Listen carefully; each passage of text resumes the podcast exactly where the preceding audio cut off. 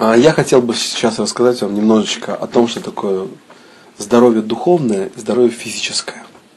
К сожалению, очень часто под духовным здоровьем понимают какое-то такое, знаете, такой нарциссизм, такое а, эгоистическое самолюбование, типа а, все люди как люди, а я королевишна. Я таких людей видел полно. Дело в том, что даже в христианстве первая ступень развития человека называется впадение в прелесть. Что-то понял и загордился. Поэтому к духовному здоровью, вообще к духовности это имеет такое отношение, что как ребенок делает первый шаг и падает. Так вот, то, что люди обычно подразумевают под духовным здоровьем, это момент, когда ребенок растянулся. А, и объясняет это следующим образом. Но он же сделал первый шаг. И вот он лежит. Это его движение вперед. Я не могу не согласиться с такой точкой зрения, но я категорически против считать а, такую ситуацию правильной. Ведь мы учимся ходить не для того, чтобы падать, а для того, чтобы все-таки ходить.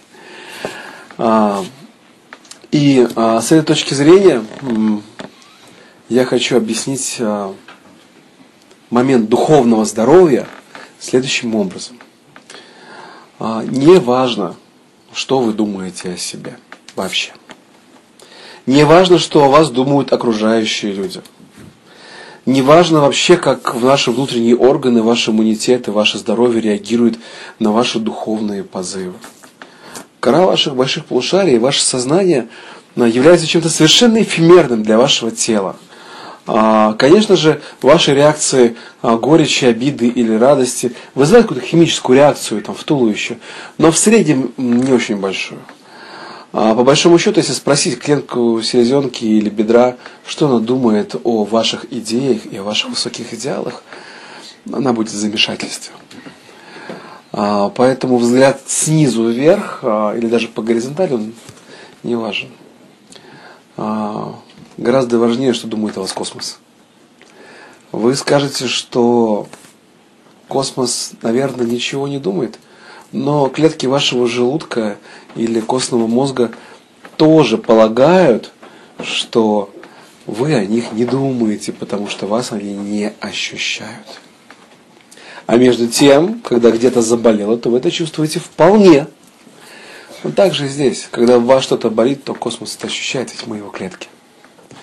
Поэтому гораздо важнее для нас во всей этой ситуации понимать, что же космос от нас хочет, какими он нас видит. И вот этот момент гармонизации с космосом Елена Рерих называла становление сотрудника космоса. Более того, она утверждала, что это путь обретения истинной свободы. И что те люди, которые обретут эту свободу и станут сотрудниками космоса, а, они получат совсем другой а, не знаю, смысл развития. Они начнут подчиняться совсем другим законам космоса.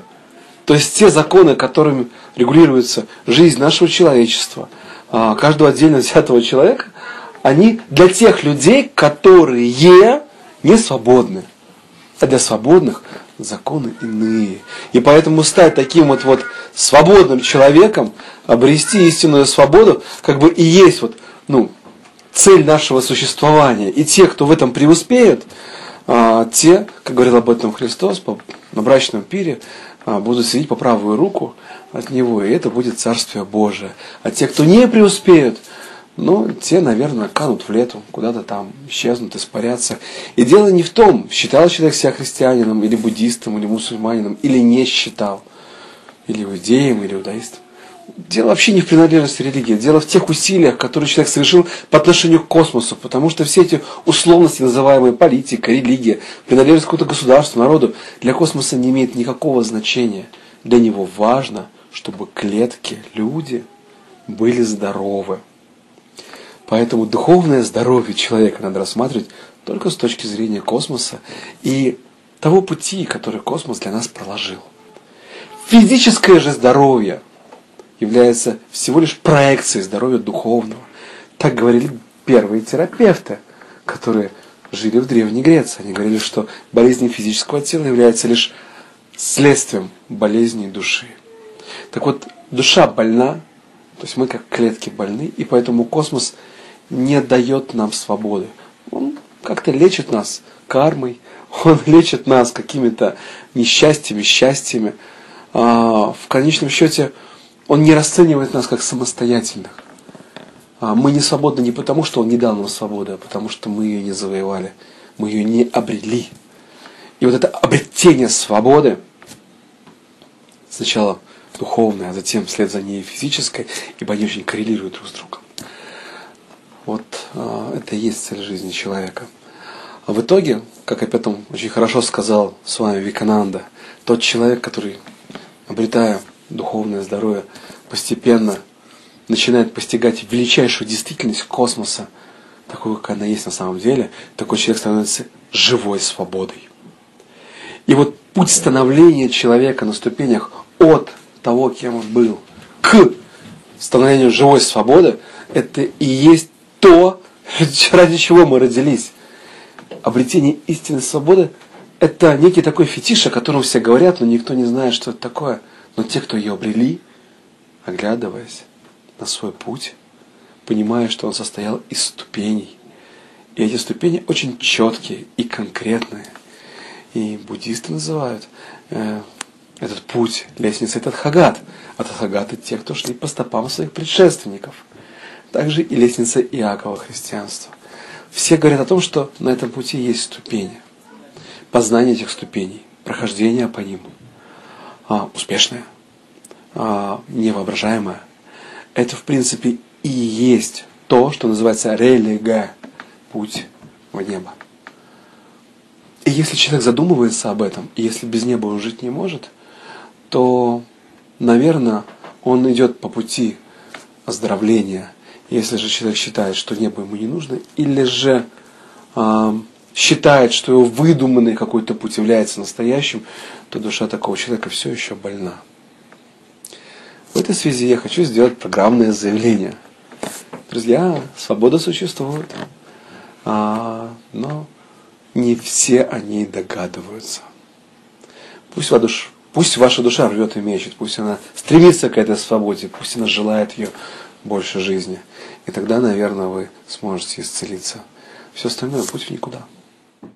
Путь продвижения по этим ступеням лестницы в небо – это путь трансформации. А, это путь а, очень глубоких изменений в подсознании. Это путь а, не просто гармонизации каких-то представлений или каких-то идей, какого-то знания, боже упаси.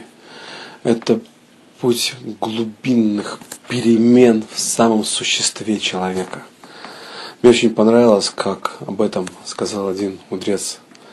Э, йога и йогизм лежит не в области больших полушарий, о которых любит упоминать западная наука в связи с сознанием. Йога и йогизм лежит в области продолговатого мозга, в области глубинных рефлексов. И если продолговатый мозг смог выбрать в себя егизм, и рефлексы человека изменились, тогда только путь человека и путь йоги являются одним и тем же. В противном случае это всего лишь фантазия. Вот изменение рефлексов человека как путь становления свободы. Эта тема совершенно непонятная вообще ни для кого. А, какие рефлексы, как менять, в каком направлении, какими методами, каковы ступени, каковы критерии, а, как проходят а, эти циклы, ведь на каждом из них человек из гусеницы должен стать бабочкой, потом бабочка фактически опять становится гусеницей, тем, что опять стать бабочкой, и так много раз. И эта коренная существенная ломка приносит зачастую серьезную душевную боль, ведь все, что ломается, причиняет страдания.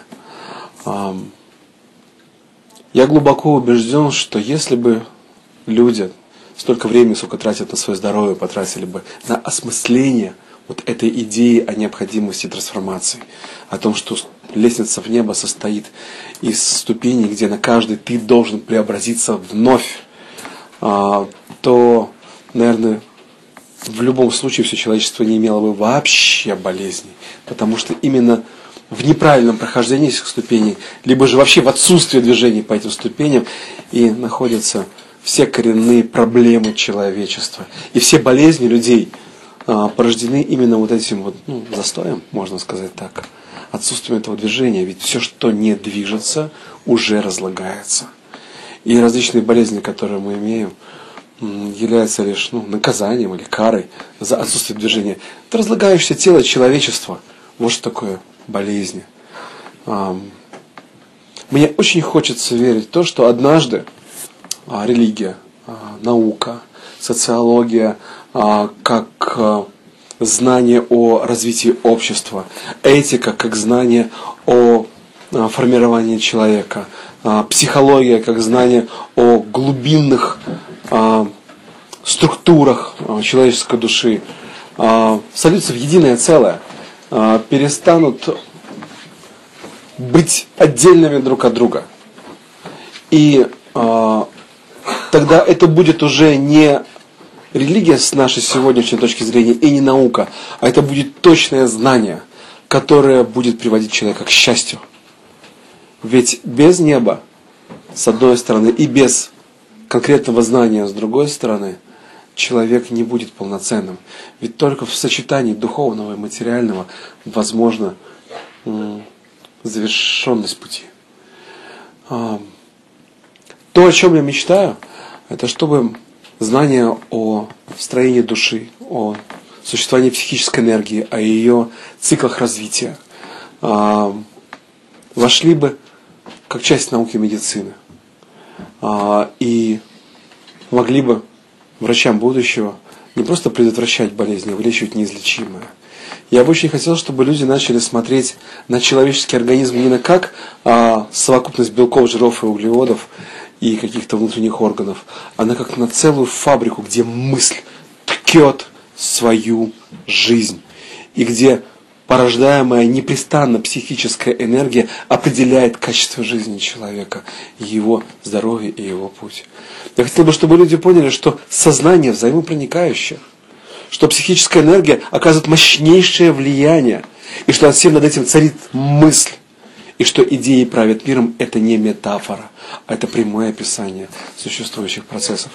Вот когда человечество выйдет из узкого материализма, из вот этого туннельного мышления, когда вот есть кости, мышцы и мозги, и войдет в область, где правят энергии, идеи и движения, тогда, наверное, человечество избавится от этих вот своих детских а, болезней, связанных а, с тем, что это мы видим, а это мы не замечаем. Это мы объяснили, а это мы не будем объяснять, потому что мы не знаем объяснения, значит, этого не существует. Узкий материализм является на сегодняшний день мощнейшим фактором преграды к прогрессу. Так же, как и а, огульная религиозность, а, доходящая до фанатизма. Это крайности – и до тех пор, пока эти крайности не стремятся навстречу друг другу, чтобы сплестись в каком-то синтезе, пока духовное и материальное не замыкается друг на друга и не ткет будущее человечества, все это время человечество будет несчастным. На сегодняшний день в мире а, отошли старые а, болезни, как чума, тиф. Пришли новые болезни, как инфаркты, инсульты и рак. И если та статистика, которая существует сегодня, будет также нарастать и дальше, то а, в мире будет все меньше инфекционных заболеваний, все больше вирусных и раковых. И наши с вами дети и внуки умрут либо же от каких-то новых неизвестных вирусов, либо же от новых каких-то форм рака, а, которые постоянно открываются нашей наукой. И все это, задумайтесь, это плата за человечество. Плата человечества за бездуховность. Ведь рак – это осознанное зло. Можно убить рак, если изменишь мышление человека. Можешь убить рак, если а, внесешь в жизнь человека свет. Но если мышление человека не изменится, рак изгнать невозможно.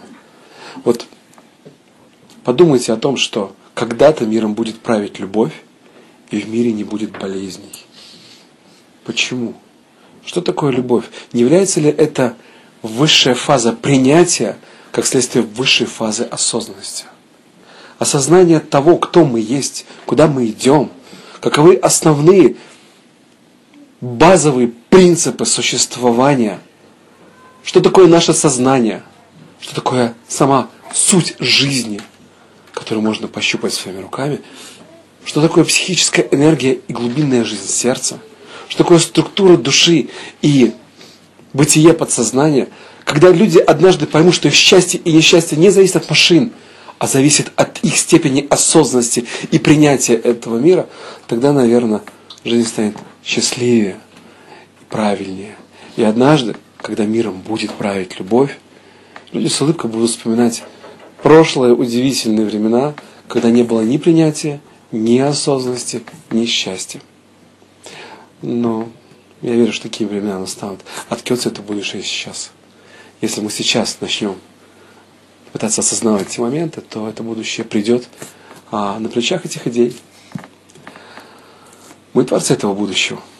Миром будет править любовь, потому что сейчас мы об этом думаем, и сейчас мы это прилагаем а, в своей жизни каждого дня.